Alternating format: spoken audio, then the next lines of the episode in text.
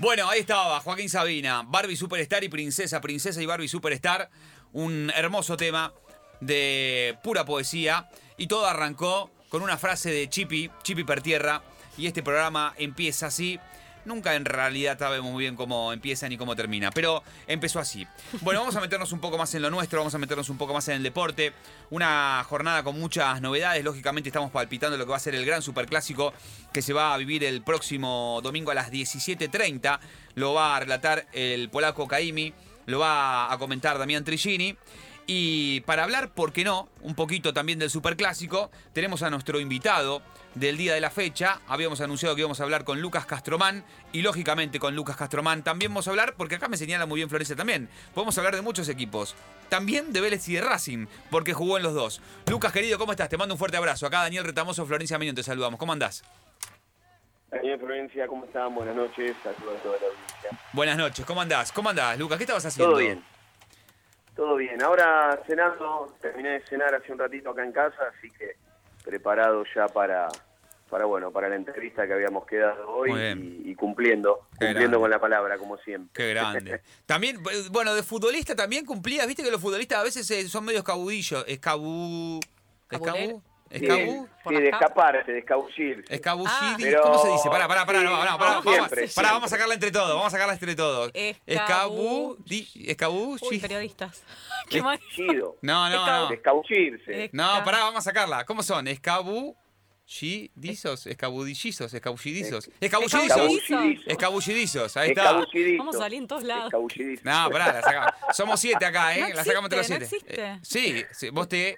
No- no Igual hoy viste, hablan, hablan de todo un poco, así que todo lo que diga va a estar bien. olvidate. Si no existe, la inventamos ahora recién. quiere. Bueno, pero pará, ¿cómo era? Viste que, viste que al futbolista, al futbolista mucho no le gusta la, la entrevista generalmente. ¿Vos eras de, de, de hablar o no tanto? No, a mí no me, no me disgustaba. O sea, no creo que no le gusten las entrevistas. Depende también la facilidad o no que tenía cada uno para, para de palabra. Y, y- y bueno, Sí. hay- había muchos que sí, que por ahí eh, quizás eh, al tener las notas y demás, por ahí querían querían escapar de alguna. Pero, Sí. pero bueno, era lo que te dedicabas y tenías que, que- que obviamente también eh, expresarte y, y poder eh, poder hablar. Entonces yo creo que eso hace a que hoy, después de 20 años de haber, después de 10 años de haber dejado el fútbol, ya te dije 20, me tiré un par de años más, pero después de 10 años de haber dejado el fútbol, sigan, sigan llamando, siga, eh, siga dando notas, ¿no? Creo que, tuve siempre una muy buena relación con, con la prensa en general y eso eh, hoy también se agradece un poco, ¿no? Porque hay cantidad de futbolistas que han jugado en distintos clubes, han pasado por varios lados y, y están también tipo medios olvidados. Entonces está bueno siempre eh, esto de haber sembrado algo y, cosecharlo en el futuro. Siguiendo esta línea de, las notas y de la relación entre el jugador y el periodismo, ¿alguna vez dijiste, no, ¿para qué dije esto? ¿Qué boludo? Me arrepiento de haber dicho esto, ¿para qué abrí la boca? No, pero pero sí por ahí que, que por notas que no han sido grabadas o que Ah. o que por ahí fueron fueron eh, más que nada que no salían en vivo Sí. eh, o que podían cortar y pegar o más que nada las notas eh, en papel, ¿no? Sí. En, en diario eran era el clásico que te sacaban de contexto, ¿no? y, y esas cositas eran las que lío. molestaban. Claro, querían armar un poquito de quilombo porque obviamente uno entendió el juego desde el inicio y cuando quería hablar y dejar algo picando lo hacía, como Sí. hoy, y cuando quería estar prolijito lo hacía también. Entonces, eh, no, siempre todo lo que dije lo dije muy consciente y con la sinceridad que me caracteriza. Después, si le molesta a alguien, es problema de que se moleste. Sí. Bueno, ya que estamos, mirá, mirá cómo te, mirá cómo te recibo. Vos sabés que recién leyendo, buscando alguna nota tuya, leí un título, ahora estaba tratando de buscarlo, pero no lo encontré. Pero no sé si te lo dijiste. Por ahí- Me han sacado de contexto. Si es gráfica, Listo. te sacado de contexto. Bueno, pa- pasamos a la siguiente entonces, Luca. No, pará. Dale, che, Posta que eh, había leído una nota que dijiste eh, algo como que mm, en Boca no jugaste mucho por una cuestión política o que había algo político. ¿Te suena haber dicho algo de eso? Sí, sí, sí, sí, sí, sí, lo afirmo y, y bueno, después de de 10 años de, de haber dejado la carrera, eh, sí, obviamente que hubo mm, una cuestión eh, política eh, importante, eh, que, que creo que fue también eh, política del club, ¿no? Política de vender jugadores de inferiores. Eh, Castromán en ese momento, si lo vendían, le dejaba 200 mil dólares a Boca, porque yo tenía mi pase y porque había arreglado directamente eso ante una venta, Boca iba a cobrar ese dinero y no ir Beatri en cualquier venta minoritaria que tenga de Boca entraban 5, 6, 7 millones de dólares. Entonces, a ver, con esto no, no le saco protagonismo a, a, Beatriz y a que fueron dos excelentes compañeros, dos excelentes futbolistas, eh, pero sí tenía yo mala de perder y cuando tenían que decidir o, había que apostar a, a, gente, iban a apostar a la gente del club, ¿no? Eso estaba, estaba claro, lo entendí de esa manera y, bueno, hasta que en un momento hablé con Carlos Isque y le dije, mirá, Carlos, si, si, se te complica ponerme o no me puede poner, la verdad te, te, agradezco que, me hayas tenido en cuenta para venir a Boca, pero eh, no me lleves más a concentrar, porque por ahí entraba cinco minutos, cuatro minutos al final, lo máximo diez minutos, y, ya tenía una edad como para que no, para no estar, eh, digamos, concentrando eh, en vano, ¿no? Entonces, se lo dije en otras palabras a Carlos, porque tengo confianza, obviamente, y, le dije, mira, es, simple, no te voy a pedir ni me digas que sí, que no, ni blanco ni negro. Directamente no me concentres más y me voy a ayudarte y sacamos, te, ayudo a ver pibes de reserva que entreno con ellos y te digo a ver cuál está para, para que puedas subir y yo sigo cobrando mi contrato y ya está. Y quedó, arreglamos de esa manera.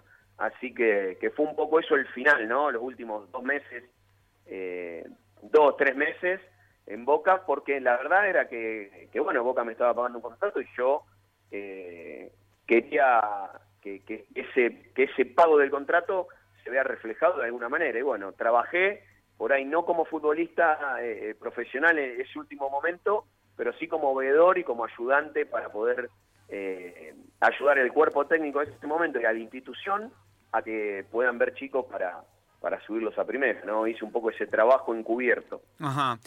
Em, ¿Y vos hoy lo entendiste? O en, o en, ese momento o ahora, ¿entendés que está bien eso? ¿Que está bien que, digamos que, que en definitiva otro tape tu lugar por más que por ahí a igualdad de condición futbolística y sin esa política a la cual vos haces referencia, por ahí vos tendrías que haber jugado? Y no estoy en la política del club metido de lleno, pero, pero bueno, es entendible por un lado, eh, y por el otro, yo no hubiese contratado a Castromán, de última, o cualquier otro futbolista, ¿no? Porque eh, tuve que, poner dinero eh, para tener un jugador parado, yo creo que es absurdo, por más que, suene de nombre y que sirva y que, y que para la prensa quede lindo, yo si presido algún club y, y me hago de un jugador, yo confío en ese jugador y quiero que juegue. En este caso, Pedro Pompilio era quien por ahí tenía eh, más puesta sobre mí. Eh, no me gusta hablar de las personas que hoy están con nosotros en este plano, pero, pero fue junto a Carlos Isquia quienes me llamaron para ir a Boca eh, y por ahí el resto de, la dirigencia no estaba conforme o quería o tenía intereses sobre otros futbolistas y está perfecto, o sea, son las, reglas del juego. Por eso mismo esta charla con, con, Carlos en el momento de que creí y por eso nunca hablé en ese momento ni, ni generé ningún conflicto, porque imagínate que estando en Boca era muy sencillo, al primer periodista que le decía A, eh, salía mm. B, C, D, F, G, H, I, J, K en los diarios.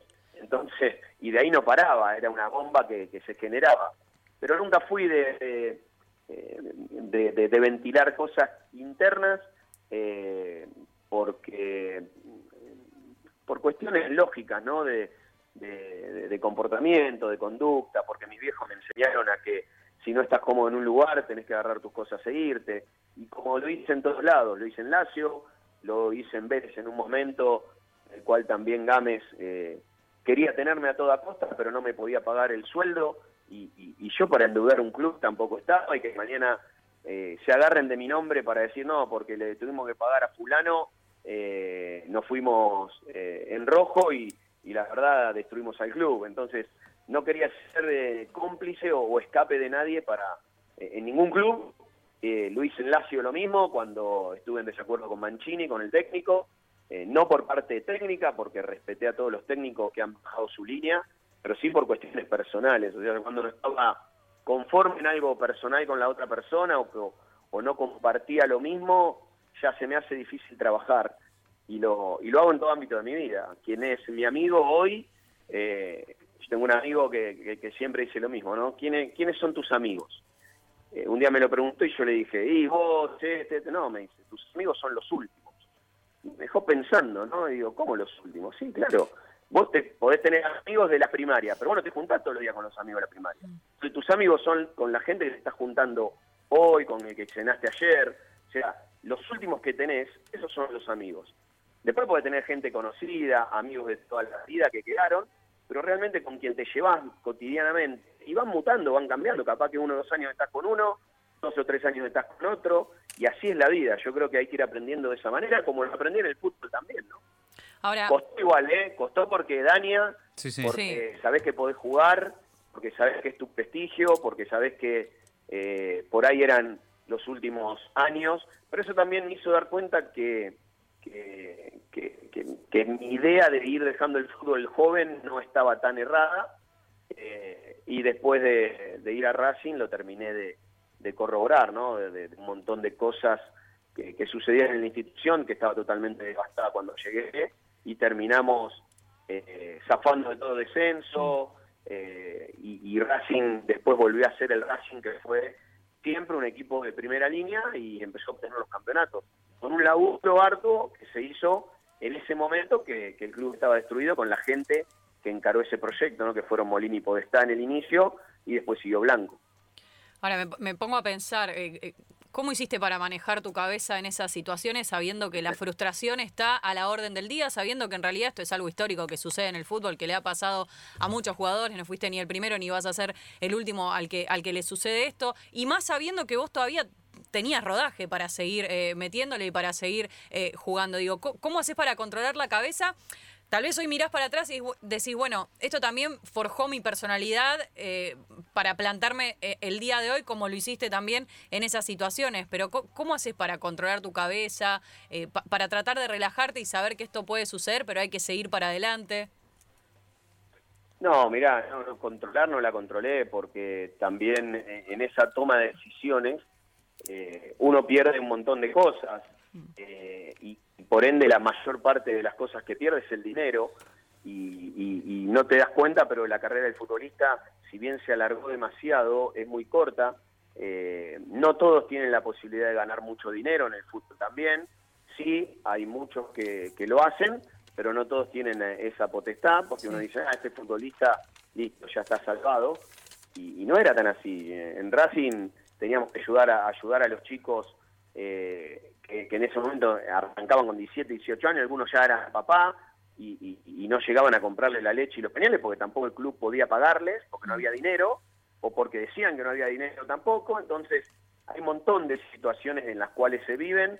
No nos olvidemos que estamos viviendo en Argentina, después en otros países no me sucedió ninguno de los que estuve, pero acá estamos en un país en el cual eh, normalmente pasa que, que el que tiene y el que tiene la posibilidad de, tenerte trabajando ahí, a veces se aprovecha de la situación, ¿no? Por la necesidad, por las ganas que tiene uno siempre de mostrarse. Y, bueno, creo que fue un poco eso, ¿no? Eh, el ego de uno de querer seguir, el ego de decir, bueno, llegué a Boca, quiero jugar en Boca. Pero como te dije, me duró hasta que hasta que mi cabeza dijo, no, estoy haciendo las cosas mal, esto no es lo que me enseñó mi viejo, lo que en, en Vélez como institución, lo que me enseñó Marcelo Bielsa, que fue mi primer técnico, y agradezco haberlo tenido a él porque me enseñó muchísimo. Y, el primer cachetazo que me dio el fútbol fue eh, en un momento Bielsa Gámez, donde Gámez le ofrecía mucho dinero, que en ese momento no lo ganaba nadie, para que, Gámez, para que Bielsa se quede dirigiendo Vélez un año más después del campeonato del 98, y a Marcelo Bielsa diciéndole a Gámez enfrente de todo el equipo eh, él se iba porque el equipo no iba, no iba a lograr el objetivo y si, y si él se quedaba en un equipo que no iba a ser campeón o no iba a pelear el torneo, no le iba a, sacar la plata a nadie ni robarle la plata al club, se, sentía que le iba a robar la plata. Eh, y ese, ese campeonato terminamos creo que, no sé si 15 o 16. Él no sabía si iban a, íbamos a terminar arriba del puesto 14 y tenía razón. Eh, entonces, fueron cuestiones que ya directamente las absorbí rápido a mi corta edad y, a medida que fue pasando el tiempo, eh, siguieron golpeándome y eso te iba haciendo un poquito más fuerte, ¿no? Siempre todos dicen que, que, que, aprendés eh, cuando te equivocás o cuando te pegan cachetazos o cuando errás, y, es verdad, eh, la mejor enseñanza es cuando te equivocás. Entonces, en todas esas cosas que uno daba una posibilidad más, veía que del otro lado no había respuesta, o la respuesta era un cachetazo, o la respuesta era, entonces, ¿qué haces? Bueno, juntabas, guardabas, lo dejabas al costadito, y me costó estos 10 años de alejarme de fútbol y, disfrutar de la familia para después empezar a volver, a absorber de nuevo, arrancar el curso de técnico ya en el segundo año, eh, por terminar el segundo año, y bueno, ya con el tercero y el pro, poder ver qué quiero hacer de mi vida, si es dirigir, si es eh, en algún momento estar en, al frente de alguna dirigencia de algún club eh, o demás, ¿no? Pero bueno, creo que, que todo, es, todo ese aprendizaje, todo lo que me ha pasado en el, en el fútbol y todo lo que le ha pasado, no solo a mí, ¿no? A todos los futbolistas o a la mayoría, un 90-95%, eh, creo que, sirve para, para tenerlo en cuenta el día de mañana. Estamos charlando con Lucas Castromán. Está buenísima la conversación porque, aparte leí por ahí, Lucas, ahora te voy a preguntar en un ratito si querés ser presidente de Vélez en algún momento, y ahora me lo vas a contestar, pero antes de irme para aquel lado, me quiero quedar con un nombre propio de alguien que mencionaste y que me parece un personaje magnífico del fútbol, de la vida, de la enseñanza, de la docencia, y es Marcelo Bielsa. ¿Cómo lo describirías a Bielsa? ¿Qué, si tenés alguna historia para contarnos que nos pueda describir lo que significa Bielsa para el fútbol, para ustedes los futbolistas? Sé que no todos tienen buenas anécdotas, pero casi todos sí. ¿Cuál fue tu experiencia al lado de Bielsa?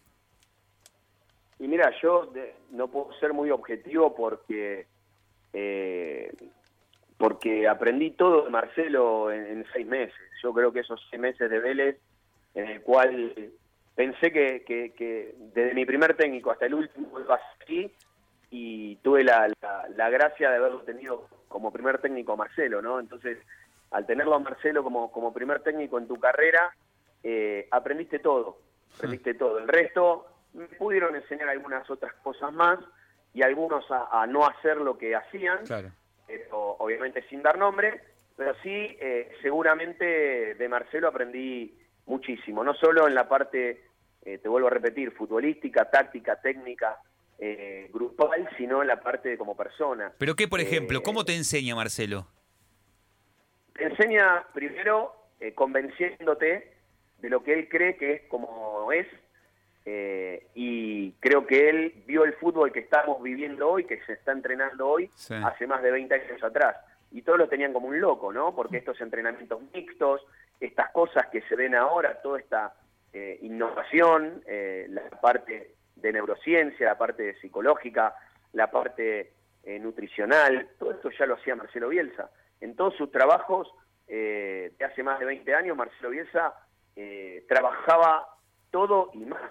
No es más, nosotros pedíamos por favor al profe Macaya, recuerdo, en Vélez, ir a trabajar con él y no hacer fútbol con Bielsa porque terminábamos agotados.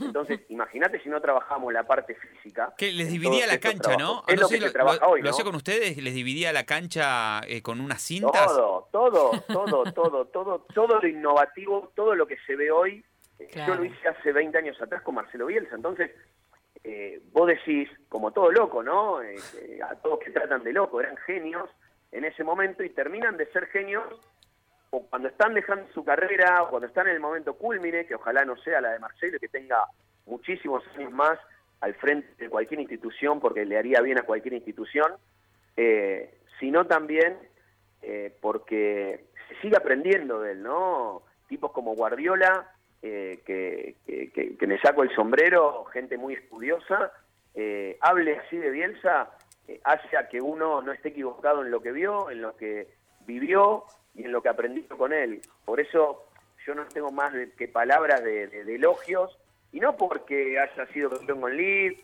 o porque no, porque lo banqué cuando tuvo su fracaso en la selección, cuando no le fue bien en algún otro equipo. Por la huella. Y ahí lo bancaba más, ¿no? Porque sabía lo que él quería y sabía lo que le dolía también porque lo he visto y lo he vivido. Así que, que bueno, fueron cosas que, que, hicieron a que, yo también aprenda mucho eh, dentro de este manejo y dentro de la cabeza esta que me preguntabas recién, eh, ¿cómo hiciste para controlar? Bueno, Marcelo también tuvo mucho que ver en esto, ¿no? En esto de, que el fútbol es ingrato, de que decir las cosas como realmente son, las dicen muy poco, eh, porque estamos ante un juego hermoso, espectacular, un deporte divino, en el cual se gana mucho dinero. Y a veces, para decir la verdad, implica que vos no ganes dinero dentro del fútbol. Entonces, o estés afuera, ¿no? Eh, entonces, eh, pero bueno, creo que esa parte es la que más me, me gustó de Marcelo, la autenticidad, la forma de, de, creer en un proyecto y de, culminarlo, el convencimiento que tuvo para con todos los campeones del mundo que habían sido Chilaver, Sotomayor, Pellegrino, Cardoso, todos los que por ahí estaban enojados con ese primer semestre en Vélez, y que yo viví en el segundo semestre y terminaron pidiéndole todos a Marcelo que no se vaya. Mm. Eh, realmente esa, eh, esa, esa manera de convencimiento que lo, demostraba con el trabajo, ¿no? con, la sapiencia, eh, escucharlo hablar con los médicos y que sepa de medicina, escucharlo hablar con el de la cancha y que sepa de, cómo era el, tema del sembrado de la cancha, un tipo muy estudioso, creo que un tipo muy preparado y, esa gente hay que, eh, hay que siempre eh, tenerla muy presente, ¿no? Definitivamente hay personas en la vida y, en las profesiones que, que, te marcan. Te puedes cruzar con personas como Marcelo Bielsa, que te marcan para bien, o personas que te marcan para mal, pero que también te ayudan a crecer. ¿Lo volviste a ver? ¿Volviste a hablar con él? Mira, no había hablado después del último, creo que me había citado la última vez en el 2003 para la, Copa Kirin, fue creo que la última vez en selección, en Japón, Corea-Japón hicimos, después del Mundial, eh, y fue la última vez que había hablado con él, le había escrito un mail en algún momento, pero creo que la casilla era equivocada. Y, trámite un amigo eh, que no tenía nada que ver con el fútbol, con temas de café y otras cosas que, también hice en, una parte de mi vida. Ahí por el año 2018, eh, eh, hablando en otra reunión distinta a lo que es fútbol, me reconoce esta persona y me cuenta que es amigo de Marcelo Bielsa. Y le digo, pero para, ¿cómo sos amigo? un, un, brasilero, ¿no? Y me dice, sí, sí, soy muy amigo, nos hicimos amigos en el aeropuerto, bueno, me cuenta una situación y cuando me describe la situación le dije, sí, es Marcelo Bielsa, o sea, eh, toda la situación que me había descrito esta persona, que Marcelo se había quedado justo en ese momento, de, eh, él lo ayudó con el hotel, bueno, le, dio una mano eh, y se hablaba mensualmente con Marcelo, cada mes y medio tenía una charla. ¿Por teléfono? bueno, mira, la verdad que me quiero contactar con Marcelo de hace más de 10 años, o 10 años cuando dejé el fútbol, eh, porque antes no lo quería hacer por una cuestión ética, eh, que no correspondía, porque me enseñaron así, ¿no? Mientras estaba en la actividad, no quería que, se confundan las cosas, que piense ninguna otra cosa más que eh, un llamado de agradecimiento y, de saludo. y se dio que esta persona le... Yo le dije, mira, no quiero que me des su número, sí, por favor, pasale el mío y cuando él pueda y tenga un minuto, eh, quiero que me llame porque necesito hablar y, nada, decirle estas cosas que por ahí eh, uno necesitaba decirle en Lucas, momento y que por el Lucas, perdona, hace un, hace un punto ahí, porque esto me parece importante. ¿Vos estabas jugando? Yo no, en el 2018 yo no, eh, por eso pedí que me llame para poder hablarle. Mientras estuve jugando nunca más eh, nunca le hablé por una cuestión ética, ¿no? Pero entonces, claro, pero entonces, para, ¿por qué, por qué no, no, podía ser ético que vos lo llames a él si vos ya no estabas jugando? No, no, no, no, después sí, después, ah, después sí. En el momento que ah, yo lo quise, esto fue antes, ¿no? Porque calcular del 2003 al 2010 fueron siete años que yo no hablé con él y no lo vi más. Entonces, durante ese periodo, mientras yo, estaba siendo profesional, eh, no quise eh, ahí te entendí. Porque por ahí pensaba él que vos lo estabas llamando como para que lo lleves a algún club. Claro. Ponele, no él, porque lo conozco, pero sí, por ahí si le pedí a algún periodista o alguien el teléfono de él, se empieza a hablar. malinterpretar. Y yo la verdad que esas cosas nunca, nunca quise que sucedan. Eh, siempre fui bastante prolijo en esos movimientos porque conozco mucho el tema, ¿no? Entonces, eh, y también por una cuestión de que iba a poder hablar más con libertad, ¿no? Ya un futbolista eh, contra un técnico eh, eh, que, bueno, que seguía con, con, sus altibajos y demás, y, se da esta posibilidad. Entonces... Y, entonces, 2018, el brasilero cada mes, mes y medio me llamaba y me, mandaba un mensaje ¿Y te marcó el Marcelo? No, le Ay, no, Uh, qué pero estrés. mirá que me dijo que ya te va a que hablar. viene, que tiene que Digo, llamar. Olvídate, estaba más preocupado él que yo. Gabriel, un fenómeno, Gabriel. Y, y bueno, así me estuvo como seis meses. Al sexto mes le digo, Gabriel, cuando me llame te voy a avisar, quédate tranquilo. Claro. No me rompa más, Me Gabriel. estás poniendo más No, nervioso a mí. Sí. Bueno, conclusión, para hacerla más corta, eh, en noviembre del año pasado eh, estaba con Fedalia ya con el proyecto de que, que tenemos de, de- de agarrar algún equipo en la parte de la conducción técnica, eh, él como técnico, yo como su ayudante, y, y bueno, estábamos armando en casa unas estrategias y demás, y suena mi teléfono, un teléfono... eh, Que tenía letras, no tenía números. No, no, no, era, no, no, era su teléfono, pero de eh, el teléfono que tiene ahí de Rosario, eh, digo, de, de Santa Fe de Rosario, ¿quién me está llamando? ¿Quién Digo. Entonces le hago atender a mi señora, porque yo estaba con Fede, con Fede ahí armando, armando una jugada, y, y me empieza a hacer gestos, como diciéndome, es Marcelo Bielsa. Me estás jodiendo. Y yo le empiezo a decir, ¿quién? Marcelo me hacía gesto con la boca y no le entendía. Y me pasa el teléfono, ¿no? Y bueno, cuando lo escucho a Marcelo, No, muero. eh, nada, una emoción increíble. Eh, pudimos, pudimos tener esa linda charla que, que pensé que cuando me iba a hablar iba a durar muy poco y duró más de lo que creía. ¿Cuánto Eh, estuvieron? ¿Cuánto y- hablaron? Y no sé, pero fácil más de 20, 25 minutos, Ah, media bien. hora Bien, habremos bien. estado. Sí, sí, sí, una, una linda charla en la cual eh, eh, me, re- me, me va a quedar todo, todo para mí y para él. eh, y van a saber nada más una anécdota pequeña que fue el por qué fue el llamado, Sí. que eso es lo lindo. Eh, eh, él me explicó que, bueno, él tenía una lista de los llamados que tenía que realizar, pero que a mí, por el momento, no me tocaba que él me llame, porque él tenía la lista y le tocaba a otras personas que iba respondiéndole a medida No, que le me iban llegando, como es muy ordenado, ¿no? muero. Es, es espe- es espectacular lo que, me, lo que me dice también, y me sigue así, enseñando cosas, ¿no? Como todo maestro. Eh, y me dice, pero ¿sabe qué me pasó? Yo vi algo que no me cuadraba en el equipo, él estaba armando el partido, Sí. eh, el otro jugaba el Licha el otro día y él estaba armando el partido y veía algo que no le cerraba. Entonces llama al ayudante porque eh, tenía como alguna duda y claro, y había puesto sin quererlo mi nombre dentro del equipo. Pero ¿por qué le pasa? Me lo explica y me dice, mire, la verdad que, porque siempre no me tutea, ¿no? Siempre de usted, Sí. mire, lo puse en el equipo porque realmente el futbolista que estaba en mi cabeza me hizo acordar a ese momento cuando yo lo vi en Vélez, lo subí y, y me pasó lo mismo, porque este futbolista tiene la misma característica suya, eh, juega de la misma posición y demás, y cometí el error de en vez de poner el apellido de este futbolista, que ahora no me acuerdo cómo era, puse Castromán. Y me mandó después el ayudante las fotos, que era verdad lo que había pasado. Me había puesto en el equipo de Elite, le digo, Marcelo, a ver, le agradezco, pero no sé si voy a poder hacerle ida y vuelta que le hacía cuando tenía 17 años. Y se empezó a reír y bueno, quedó esa hermosa anécdota. Pero tenés que agradecerle Eh, a- al jugador ese también.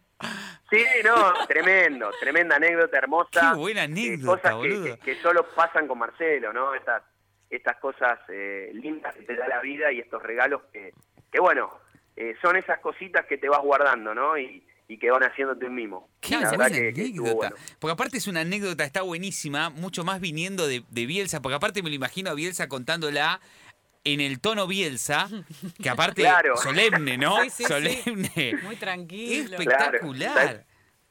Tal cual, tal cual, tal cual. Usted sabe, me decía, ¿no? Y- Claro. Y, me seguía con la... eh, la verdad que, que, bueno, nada, me, me emocionó obviamente porque que le vengo un recuerdo de hace casi 20 años, 20 y pico de años, eh, al hoy quiere decir que un poquito le habré dejado, ¿no? A Marcelo sí. dentro de, de su cabeza y su corazón y eso... Lógico. eh, y eso lo- a uno lo hace reconfortar, ¿no? Siempre es importante. Y aparte tenés la foto del equipo del Leeds tu con tu nombre, nombre, claro. lógicamente, ¿no? Claro, claro, eso quedó guardado, eso queda para mí, obviamente, pero, pero sí, cuando, cuando le con- Y bueno, Fede me hacía atrás, ¿no? Cuando me decía, eh, claro, pues yo hablaba normal, ¿no? Y después cuando uno empieza, se pone a pensar, ¿no? Eh, Marcelo en competición, con todo, lo, con todo lo que influye ser técnico de un equipo, con todo el tiempo que le tenés que dedicar, ¿no? Y que me estoy eh, ayornando con todo esto, eh, que tenga la delicadeza del día antes del partido, contarme esta anécdota, llamarme y tomarse media hora, eh, por eso les digo, ¿no? Habla de la excelente persona, eh, atrás de, del personaje que, que, se han creado todos, eh, bajar esto de, de la humildad, de, del reconocimiento, del valor humano que, que, tiene Marcelo, ¿no? Y eso, eso siempre lo recalco, ¿no? Porque no pasa, y no pasa seguido en el fútbol, lamentablemente, eh, encontrarse gente honesta, gente de bien, gente que, eh, que bueno, que vale realmente la pena, ¿no? Totalmente, un tipo que evidentemente deja una enseñanza más allá de, un partido ganado, perdido o empatado, que deja un legado, que deja una enseñanza y que, que forma este, personas más allá de futbolistas y eso me parece que no, no, no tiene precio y por eso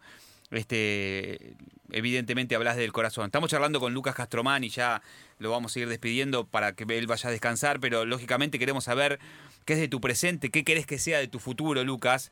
Este, leí por ahí esto que te decía antes, eh, dirigente, recién hablabas de técnico, ayudante de campo. Este, ¿En qué andás y en qué querés andar? Mira, estamos con el proyecto con Fede Arias, eh, el tema de, con el torpedo, ¿no? Eh, el tema de dirigir. vemos que, que, se dio la posibilidad a, varios exfutbolistas preparados, ¿no? Como el Pocho Insúa, eh, Gago, eh, Tanito Gracián con Herbiti, ¿no? Y ya, bueno, venimos de, grandes, eh, ya no promesas, sino realidades como el Muñeco Gallardo, Hernán Crespo, eh, y la verdad que, bueno, una camada importante que, eh, que viene dando de qué hablar y gente muy preparada. Yo creo que eso es lo, lo que se está viniendo en el fútbol y, y a lo que estamos apuntando, ¿no? Seguimos ayornándonos, seguimos preparándonos, eh, bueno, Fede también está dando clases eh, en AFA en Rosario, en la, en la Academia de Técnicos, ahí de Rosario, así que eh, estamos, estamos eh, la posibilidad de, entrar en algún club para poder dirigir, para poder empezar con nuestra carrera y, bueno, sé que es muy difícil, ¿no? El arranque es lo más complejo. la parte de técnicos y la carrera de futbolista era a veces ingrata, creo que la carrera de técnico es 20 o 30 veces peor, te ingrata porque podés durar 5, 10 o 2 partidos, pero bueno, es a lo que me gusta, lo que la, esa adrenalina que, vivíamos como futbolistas se vive el triple del otro lado y, creo que, que, tenemos mucho para, para dar, para brindar y, hacerlo como te dije, ¿no? Después de, de haber estado casi 10 años eh, alejado y corrido, haber sanado un montón de heridas eh, haber cerrado cosas que, que, por ahí habían quedado eh, abiertas y que no estaban buenas para meterme de nuevo de lleno en el fútbol porque iba a ser cagada seguramente.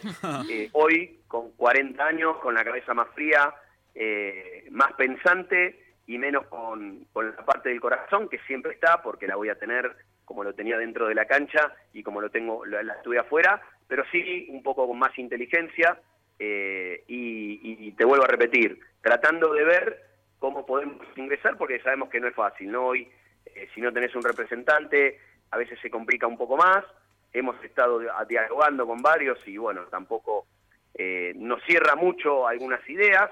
Entonces, nada, es más difícil poder convencer a un dirigente si ya te mm. presentas vos como, como técnico, como ayudante y, tenés una reunión que, que lo haga un representante, pero bueno, siempre encontrás una persona y una posibilidad eh, y una puerta abierta. Entonces la estamos esperando y cuando llegue eh, vamos a tener que demostrar todo lo que, toda la teoría, eh, sumándole toda, lo, toda la, parte de experiencia nuestra y bajar esta idea de juego para poder ayudar a ese club, a ese equipo y para ayudarnos a nosotros también.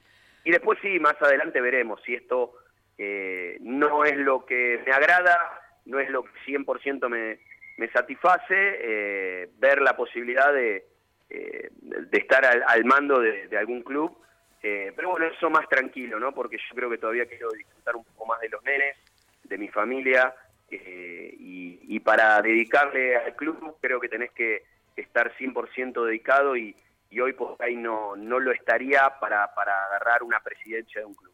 Eh, aparte hay que hacer un camino, hay que, hay que ayornarse, hay que estar, hay que estar metido y, eso lleva, lleva, un tiempo, ¿no? No quiero eh, por portación de apellido, porque le puedo caer simpático a uno a otro, sino bajar un buen proyecto, un proyecto que convenza, un proyecto que realmente sea realizable y, plasmarlo, ¿no? Que es lo que me gustaba hacer en el fútbol, o como me gustó siempre jugar. Eh, jugar, divertirme, pero dejar algo. Eh, y eso y eso es como, como me gusta hacerlo en la vida, ¿no? Dejar una marca, dejar una huella, eh, y lo aprendí así y quiero transformarlo de esa manera. Lucas, ahora sí, para, para ir cerrando, porque seguramente ya es tarde y te querés ir a descansar, pero hablando un poco no, de... No, no hay problema, es por mí, si ustedes tienen que cerrar no hay drama. No, no, no, yo quiero, quiero hablar un poquito de, la actualidad del fútbol. No estoy concentrando nada ahora. estás más relajado, estás más relajado, muy bien. Eh, hablando un poquito de la actualidad del fútbol, vos pasaste por Vélez, Boca, Racing, justamente son tres equipos que están en los cuartos de final de la Copa de la Liga Profesional. ¿Cómo los ves estos equipos en cuanto al funcionamiento? Digo, los resultados se dan, pero tienen funcionamientos totalmente distintos si bien los tres están jugando Copa Libertadores, los tres están en los cuartos de final del torneo local, eh, funcionan de manera distinta. ¿Cuál ves mejor? ¿Cuál ves eh, que está un poco más acomodado, que ya eh, le sale un poco más de memoria, que tiene más dinamismo? ¿Cómo, los ves estos tres equipos? Mira, son totalmente distintos los mm. tres, ¿no? Creo que, que para analizar tendría que hacer un análisis mucho más profundo, pero al a simple vista, al simple eh, ver los partidos y, leer un poquito, te das cuenta que, si vas a un tema organizativo, un tema de, de, acentuación, de, protagonismo, por ahí ves tiene un poquito más de ventaja ante el resto. Por ahí Racing y Boca están eh, un poco con esto de ganan, pierden, empatan, ganan, eh, pierden un partido, empatan. Entonces no hay una regularidad eh, constante y eso hace a generar dudas, ¿no?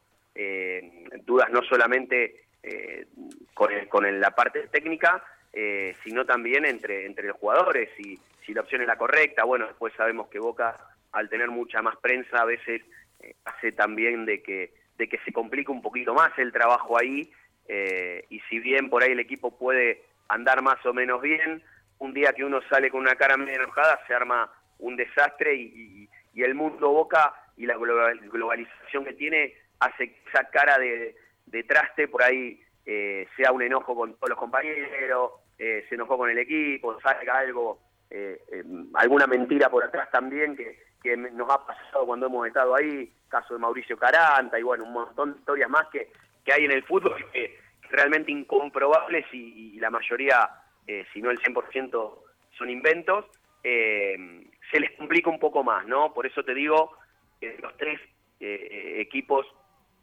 eh, que, en los cuales estuve y pude participar en los tres clubes.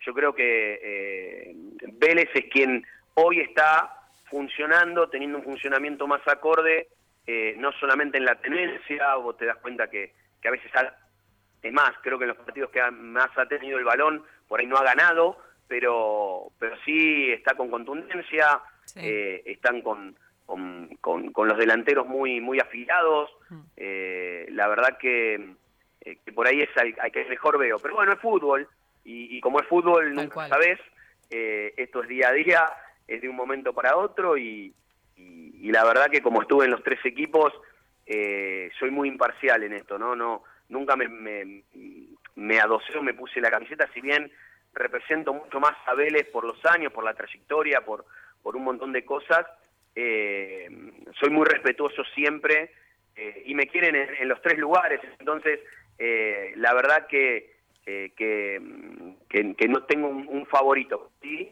te puedo dar esta, esta, esta descripción muy básica, muy por encima de lo que, de lo que veo. ¿no? está perfecto. Bueno, Lucas, ya para terminar, ¿cómo, cómo te llevas con la música? ¿Cómo venís con la música? ¿Escuchás algo en especial? ¿No escuchás nada? ¿Cómo, cómo estamos? No, vos sabés que no soy de escuchar mucha música. ¿Qué eh, pasó? ¿Naranja? No, sí, soy soy muy soy medio especial con la música. ¿Qué, qué, qué es ser medio especial? ¿Qué quiere decir? Medio especial, por ejemplo, te puedo escuchar algún jazz, ah, blues, eh, blues o, te puedo escuchar, no sé, por ejemplo, me gusta mucho, eh, hay una música eh, cristiana que no es evangélica. Sí que, bueno, se llama la hermana Glenda, no sé si la conocen. Ya lo estamos buscando, eh, la hermana Glenda. La hermana Glenda, una voz increíble, una, una, una monja, creo que es chilena, si no me equivoco. A ver. Y después Pascua Joven, que, es un grupo que, que, también de jóvenes que cantan eh, referencia a, Dios, ¿no? Y demás. Eh, no porque sea hipercatólico, sino el simple hecho de, que es una música que la encuentro eh, para momentos cruciales de mi vida muy acertada para escucharla Mira. Eh, y que me y que me abre mucho la mente. Yo creo que, eh, eso. Y por ahí algo de jazz. Eh, de, jazz y de, blues que, de jazz y blues que, te gusta? No, general, pongo pongo en la aplicación directamente que suene, para descansar, para dormir y va sonando de fondo, ¿viste? No, no soy muy experimentado, pero me gusta, me gusta escucharlo. Bueno, me gustó eso, lo de la hermana Glenda y los momentos en los que elegís que, digamos, que, la música te acompañe y, te apoye o te inspire. Em, ¿de, dónde, ¿De dónde lo sacaste? ¿Quién te lo inculcó? ¿Si es familiar? ¿De dónde viene eso, Lucas? Ah, siempre, bueno, familia religiosa, mi abuela, ¿no? Siempre, hoy eh, creo que los últimos realmente religiosos fueron a, la gente de mi edad, bueno, nuestras abuelas, por ahí que eran las más eh, aferradas a que recemos, a que estemos, ya hoy se perdió o se ha perdido bastante, ¿no? Eh, todo el tema religioso, pero hice un cursillo de cristiandad en el año 2013, gracias a un amigo, a Luisito Souto, que, que, bueno, lo conocí ahí por el 2010, después de haber dejado el fútbol y, casualmente eh, hicimos este cursillo y conocí, eh, conocí estos temas, conocí eh, esta música que si bien muchas veces las escuchás en misa o las escuchás cantada por una y puesta en un ritmo por ahí un poquito distinto y cantado suena suena distinto, ¿no? Y, escucharla en algunos momentos me clarifica un montón de, situaciones. Y más que nada cuando necesitas esto de de por ahí no voy a psicólogos ni nada, sino me, me, encierro un poquito a mí mismo y, empiezo a pensar que hice bien, que hice mal. Y esta música, eh, como tiene un tono muy, muy relajante, eh, ayuda a, mi meditación, ¿no? Y creo que eso es lo que lo que logré hacer, esa combinación. Claro, perfecto. Nada especial, pero sí para mí me sirve mucho. Y para bajar un poco. Está bueno, sí. Para bajar, sí, viste que hoy vivimos a mil todo el tiempo. Tenés que bajar un poco. Con los chicos, con esto, con lo otro, el trabajo, la escuela. Eh, bueno, escuelita de fútbol que tengo que es formativa, no, no, no competimos, eh, pero sí también eh, ayudamos a los papás a trabajar con los chicos, a, criarlos prácticamente, porque eso es lo que, lo que me gusta, ¿no? Creo que este legado de Marcelo Bielsa me, me dejó esto de la maestría eh, a flor de piel y, me gusta mucho el tema de, de, ayudar al otro en lo que, en lo que uno sabe y en lo que puede ayudar, ¿no? Maravilloso mensaje para cerrar, Lucas. Verdaderamente, un, placer la charla. Así que te deseamos lo mejor y ojalá pronto te veamos dirigir en el fútbol argentino. Sería buenísimo para nosotros que trabajamos en él y si no, en donde sea, pero que sea con mucho éxito y con mucho placer y con mucha salud. y esperamos que hayas agendado el número de Marcelo Bielsa también. también, en sí. no, vos sabés que no lo agendé. Vos sabés que no lo agendé. No, no, no, de verdad te lo digo. Le dije, Marcelo, mire que yo no lo voy a llamar si usted me viene argentino, necesita algo de acá, tiene mi número y eh, me puedo ubicar tranquilamente y listo.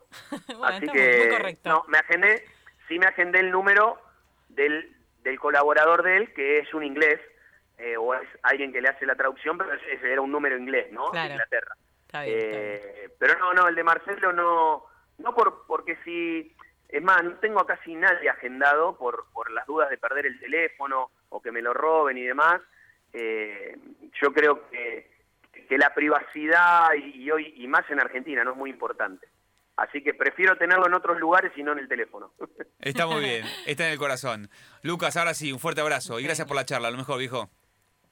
Gracias a ustedes, abrazo enorme. Abrazo. Ahí estaba, Lucas Castroman, ¿eh? una linda charla que hemos tenido con él y pasado por tantos lugares y la anécdota con Bielsa. Excelente. Maravillosa, de las mejores que ha contado, que Lucas Castromán estuvo en la pizarra del Leeds, del Leeds United, puesta manuscritamente por Marcelo Bielsa. Quiero esa foto. Y queremos saber por qué futbolista se lo habrá confundido. Alguno de características similares, seguramente, como contó Lucas, al ex futbolista de Racing Vélez, Em, América de México, Boca. entre otros tantos. Bueno, vamos a escuchar un temita. Eh, no sé qué habrá elegido. Ray Charles. Ah, ya lo eligió. Sí, dijo blues? dijo blues, Ray Charles, y a mí me hizo acordar mucho. En cuarentena yo lo escuché muchísimo y me gustaba, como que me alegraba las mañanas. Bueno, a pedido de Lucas Castromán y a pedido también de Florencia Menión, vamos a escuchar un blues. Meta.